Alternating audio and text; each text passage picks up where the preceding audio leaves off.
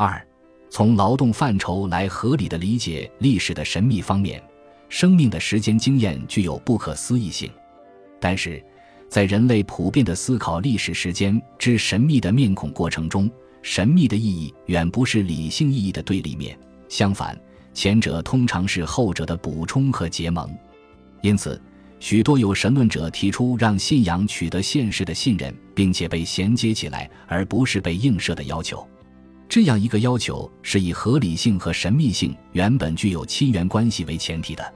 合理性和神秘性。两个词常常相互疏离，仿佛他们是异质的。不过或多或少也的确如此。但现在对我们来说，最重要的不是这种，或者说不仅是这种两者之间的对立，还有它们之间的关联。如此看来，我们需要重新思考神学叙事和历史叙事以及他们所指涉的实在世界之间存在的可能关系，以便解除黑格尔理性主义历史观的束缚。利克认为，神学叙事的话语特点是基督教本能的不相信成体系的历史哲学，因为历史哲学把理解的钥匙交到我们手中。在这里，利科对历史叙事的思考中所诉说的东西表明，正如在语言中表现出来的一样，我们在历史哲学中得到的是一个共识性体系，在其中说出一个东西总是跟在另一个东西后面，所以。难免陷入依据黑格尔式的循环知识论的基础来理解历史时间的困境。值得指出的是，在这方面，立刻把反教条的马克思主义和基督教混在一起。这是因为从方法论的观点看，基督徒也质疑所有的历史现象都能够归入正反和的简单理性主义辩证法。很明显，立刻的此种看法虽误解了马克思主义，却不失公允，因为。在某种意义上，它只不过是突出了马克思深厚的马克思主义发展的历史哲学蕴含，即历史唯物主义被先行的预设、压缩、安排在某种逻辑图式中的错误。就我们对马克思哲学的理解而言，马克思坚持历史的复杂性和丰富性，并确认我们不能完全看到作为完整的整体的历史的总体结果。在时间中，整体是被真实建立的整体。它呈现为闭锁的固定性的切面，全体则在运动中不断改变质性。这意味着，马克思拒绝在思辨哲学或哲学家假设的精神觉醒的意义上探究历史的意义。他的兴趣不在于主观性的历史，而在于人类现实的历史。因此，在政治经济学方面，他力图扩展和深化历史探究的途径。这种扩展和深化之耐人寻味的方面。就在于他对历史的意义这个范畴的批判，即对历史哲学的批判，以及他把历史作为整体来思考所付出的代价的批判。从这个角度来说，传统历史哲学的深层迷雾，特别清楚地表现在历史总体化的问题上，或者说，特别清楚地表现在历史总体化及其转读成历史时间总体化的问题上。为了设想历史总体化。历史哲学总得在不同形式与层次的时间化之间设想某种联系，就如同为了设想精神分析意志的认同心理，我们总在儿童和成人之间设想某种联系一样。由此，历史的开放性和儿童与成人之间的断层和分叉被遮蔽了，但也正因此而被再生产出来。有人将此种认同视为一种危险，视为一种主体的错误。人们容易证明。这不仅仅形塑和构成我们的时间表象，而且作为建构起来的统一，会把历史时间投射到宇宙论时间之上，人类历史消失在其中，或者说后一种时间为前一种时间的总体化提供基础。但是，历史时间的二律背反却阻碍着这种历史总体化。我们认为，即便是对作为总体的历史发展过程的深刻思考，也不能洞穿此中历史时间的神秘。为什么？在这里，我所提出的分析将关注对合理与神秘之间对立的历史理解的结构。在我看来，所谓历史是神秘的东西，无非是指在一既定时间内，精神在历史发展过程中表现的不那么合理的状况。从历史哲学视野中看，历史的可理解性、人类行为的总体性，总是同时并且同等基础性的贯彻到了历史哲学地平上。贯彻到对人和历史的含糊和神秘的看法上，而以真理为信仰的哲学，不过就是一个长久的趋历史之神秘化的过程。在这里，我们援引一个涉及对历史唯物主义的基本范畴——劳动的分析案例，予以说明，这是恰当的。马克思认为，劳动似乎是一个十分简单的范畴，它在这种一般性上，作为劳动一般的表象也是古老的。但是，在经济学上，从这种简单性上来把握的劳动，和产生这个简单抽象的那些关系一样，是现代的范畴。劳动这个例子令人信服地表明，哪怕是最抽象的范畴，虽然正是由于它们的抽象而适用于一切时代，但是就这个抽象的规定性本身来说，同样是历史条件的产物，而且只有对于这些条件，并在这些条件之内，才具有充分的适用性。在这里。马克思指出了重要一点：之所以人类有一部历史，首先是因为人类进行劳动。但是，劳动既有这种劳动，又有那种劳动，因此，对任何种类劳动的同样看待，或者劳动适用于一切时代，意思指的是，劳动包含着一种恒定不变的东西，但它是一个具体总体的精神结果。当然，如果说马克思的劳动概念是历史的概念，而不是永恒的概念。如果说这个概念包含对现实的历史的解释，那么，不同于古典政治经济学家马克思所证明的东西，不是这个概念本身，而是历史概念。此一历史概念的内容究竟是什么？就此，人们可以从历史中保留下来能被当作经验积累的东西上进行探测。我们看到，历史的理性进步的主题也是在此基础上形成的。而马克思认为，德国古典哲人从来没有在此基础上来理解历史，所以他们从来没有像马克思那样为历史的运动提供这种具有世俗基础的表达。此外，只要这样按照世俗历史的面目来理解，马克思就可以在这个向度上证明普遍历史可以被建构起来，或者说证明通常所说的物质生产的历史的可理解性。也正是在这个意义上，历史就从终极而神秘的维度转渡到了具有客观的合理化的维度，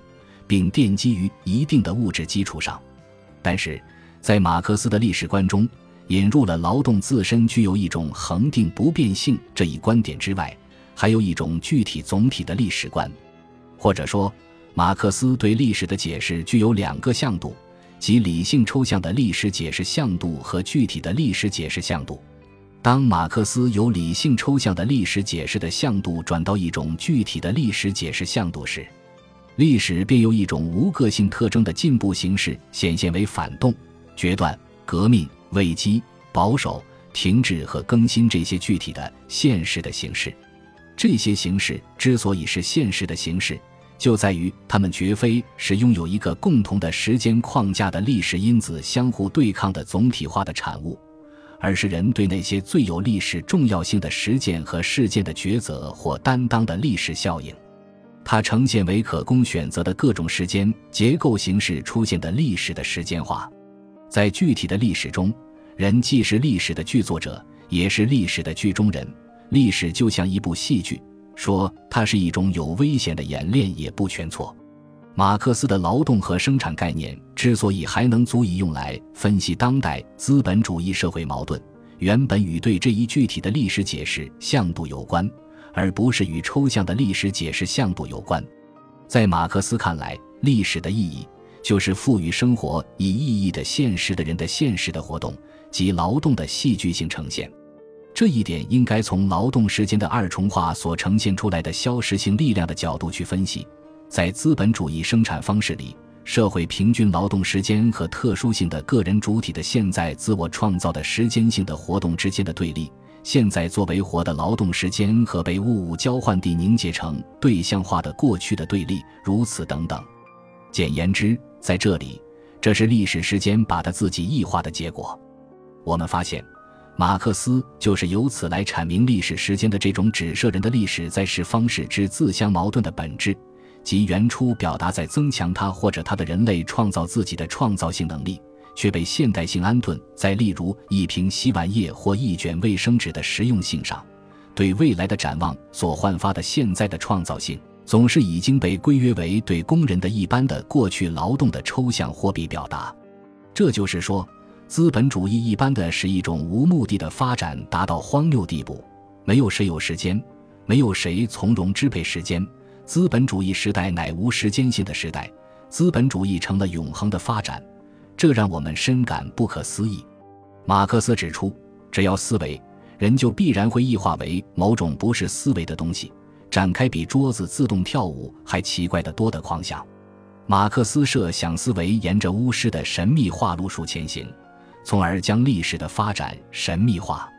劳动范畴如何能够在十八世纪引致劳动的普遍化，以及随后将这种普遍化劳动再生产出来？如何能够变成适用于一切时代的范畴，并且劳动变成适用于一切时代的范畴，而由古典经济学重启柏拉图式历史研究，付出了哪些代价？在我看来，历史唯物主义只有超越古典经济学模式来理解劳动。方能超越古典经济学的模式来理解过去，就像它也因此能够实现对前资本主义社会的理解一样，它也能够面向未来。问题是，所谓劳动既属于一切时代的概念，又属于我们时代的概念，属于某一时代的概念，这种提法的意义何在？概念既是永恒的，又不是永恒的，但因此就既不具有时间性，又具有时间性吗？或者换一种问法，在马克思以前，是否有过由哲学、经济学家署名的这样的概念？其组成成分跟马克思的劳动概念类似或基本相同，但其中有一个或若干个缺失，或增添了别的成分，从而导致了某一劳动由于组成成分无法在一个劳动本身所示的东西当中实现交汇而未能定型。在我看来，琢磨这样的问题本身是矛盾的，甚至是形而上学的。在事关存在论新境遇的开启时，马克思毅然摒弃了这种同一哲学。它通常类似于讲述马克思的劳动概念终于达到了终结现代性而上学的关节点。与之相比，以往的劳动概念又都成了仿佛摇晃不定的马克思创立自己的劳动概念的指南所具有的明显的神学微妙性。当然，有人对此并不知情。全凭自己的招数编造了一种有关劳动概念普适性的，并名之为马克思的历史唯物主义的神秘化思维，劳动也就被抽象化为一种知性建构的对象。在我看来，如果说马克思的历史观的确具有所谓神秘化思维的一面，那是因为马克思恰当的强调历史的戏剧性一面，即在现有事语中强调作为时间经验的历史戏剧的整体的或总体性的意义。存在着不可预见的某种因素，它们是隐藏着的，并在这种隐藏中存在不再同意于意义。因此，我们不能像有些人那样对马克思思想怀有幼稚的想法。他们拿一套实证主义的线性分析语法来考量马克思对劳动概念的分析，他们将无批判的实证主义栽赃在马克思身上，从中凸显一种所谓马克思的历史时间的观念。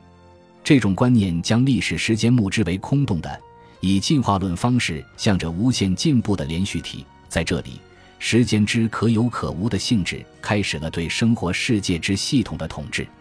因此，对世界历史胜利发展的启蒙主义信念，在一九三三年这样的时刻，就轻而易举地掩盖了阶级、种族和民族排他主义。作为历史之谜之深刻解答的历史唯物主义溢出了这些人的视线，就是必然的。